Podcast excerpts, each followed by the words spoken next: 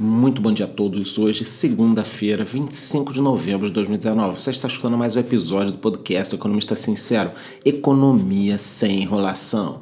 Bom, eu gostaria de abrir aqui o podcast de hoje falando sobre o Brasil. Quem nos acompanhou durante esse ano viu que durante todo o período eu me mantive otimista, mesmo nos piores momentos do Brasil. Claro que isso acabou se refletindo na minha rentabilidade, porque eu consegui capturar toda essa queda dos juros e o início da melhora econômica. Bom, eu estive esse final de semana no XP Expert Talks em Floripa e eu voltei mais confiante ainda de que teremos tudo para ter um 2020 melhor. Boa parte dos economistas acredita em um crescimento de até 2%, mas eu discordo dessas previsões. Eu acredito em algo como 2 a 3% já que devemos entrar 2020 com efeito inercial de alta. É fácil explicar. Imagine que o Natal será excelente em vendas, teremos uma euforia, as empresas vão começar a investir, construtores, serviços, eles já deverão entrar 2020 com a economia um pouquinho mais forte, mais investimentos, e já durante o ano a gente vai sentir um impacto mais forte. Eu teria o ano inteiro aqui para conversar com vocês. Óbvio que nós não estamos isolados, se uma crise mundial estourar nós sentiremos os impactos, mas o Brasil tem todas as condições de acelerar em 2020. E digo mais, nos próximos cinco anos, caso as amarras burocráticas, trabalhistas, tributárias, se essas amarras forem controladas.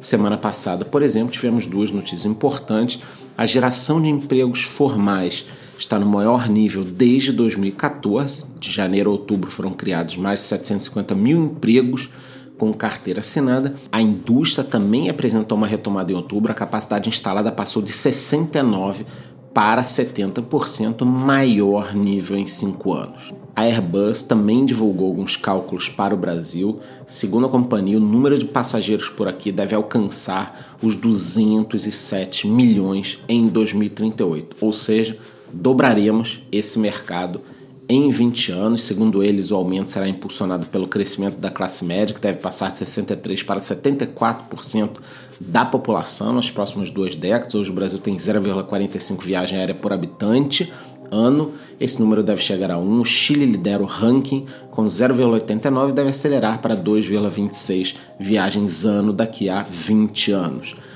Para esse crescimento, nós precisaremos de 47.500 pilotos e quase 3 mil aeronaves.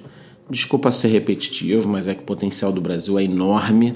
Eu não me apequeno ao ver o crescimento de 6 ou 7% de China e Índia, achando que por aqui isso nunca será possível. Saindo do Brasil e indo para os Estados Unidos, o democrata Bloomberg anunciou sua entrada na corrida presidencial. Ele foi prefeito de Nova York, é uma figura muito conhecida, respeitada.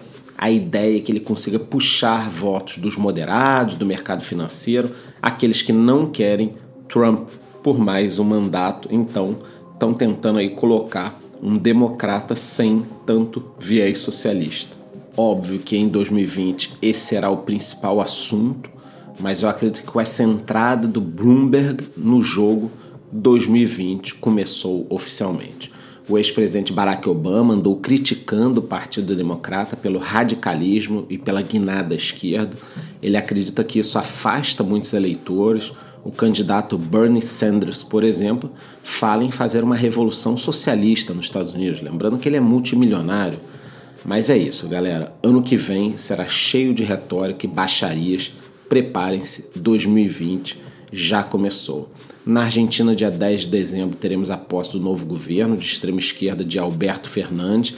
Ainda não estão definidos todos os nomes, mas o que se sabe é que as decisões tomadas em reuniões quase que secretas no apartamento de Cristina Kirchner já começaram, então podemos imaginar o nível que está vindo por aí. Na área econômica, o presidente deve optar por um ministério forte ao invés de um único nome, assim como Macri fez, o novo governo irá assumir um país com inflação de 55% ao ano e 34% da população vivendo na pobreza, mas o que realmente me chamou a atenção de tudo que já foi dito foi que o futuro governo deve tomar duas medidas econômicas: alta dos salários e congelamento de preços.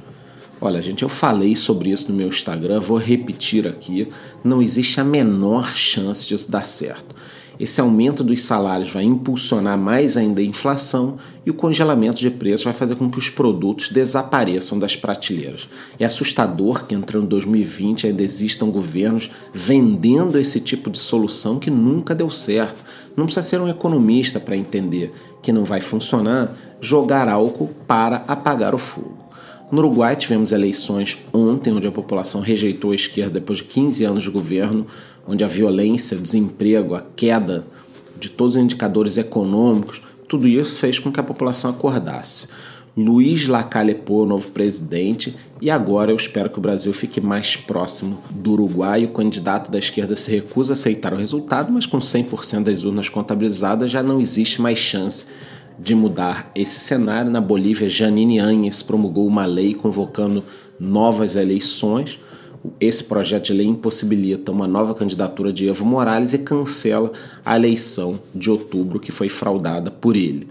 Para finalizar o nosso giro pelo mundo, já que falamos em fraudes, eleições e políticas, o projeto de lei que trata sobre a prisão em segunda instância aqui no Brasil já tem maioria para ser aprovado. Segundo uma pesquisa do Estadão, na Câmara são 290 deputados a favor e no Senado 51 senadores. Com certeza, durante a semana teremos mais notícias sobre esse tema. Me siga lá no Instagram para saber de tudo em primeira mão.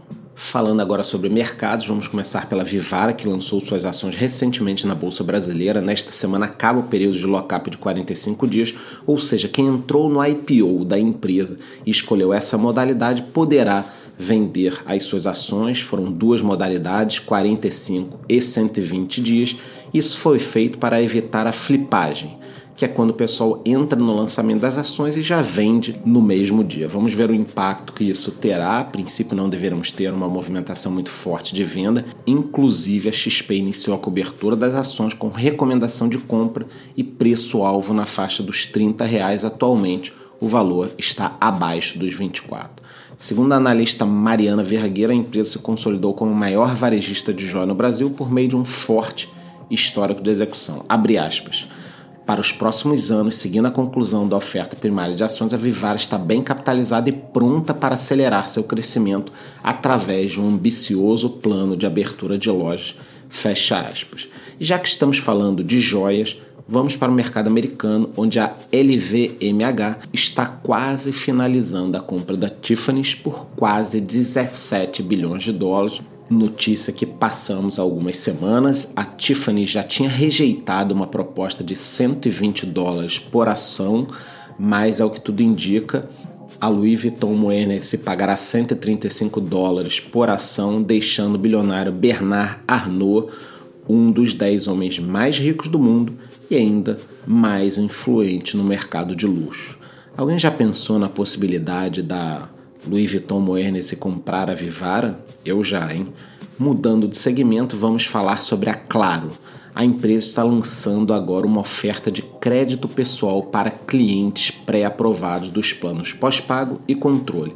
A ideia é entrar no segmento financeiro para ampliar o faturamento. A contratação dos empréstimos poderá ser feita via aplicativo e os valores podem chegar a 10 mil reais, sendo disponibilizados os recursos em até três dias úteis. O parcelamento poderá ser efetuado em até 36 meses, com taxas a partir de 2,85 ao mês. Metade da Selic, hein? Não tá ruim não, para claro, um excelente negócio, só tem que ver certinho aí a inadimplência lá na frente. Lembrando que a família Slim, dona da Claro, já anunciou investimentos de 30 bilhões de reais no Brasil nos próximos três anos sobre essa questão dos empréstimos, a Telefônica, dona da Vivo, também está trabalhando para lançar aí produtos financeiros tanto de crédito quanto de seguro.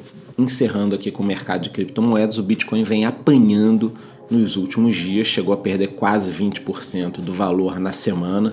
No momento, um Bitcoin está cotado a 6.780 dólares, sendo que todas as demais altcoins, para quem não sabe são as outras moedas, também estão sofrendo aí com fortes quedas. Bom, esse foi nosso último episódio semanal do ano.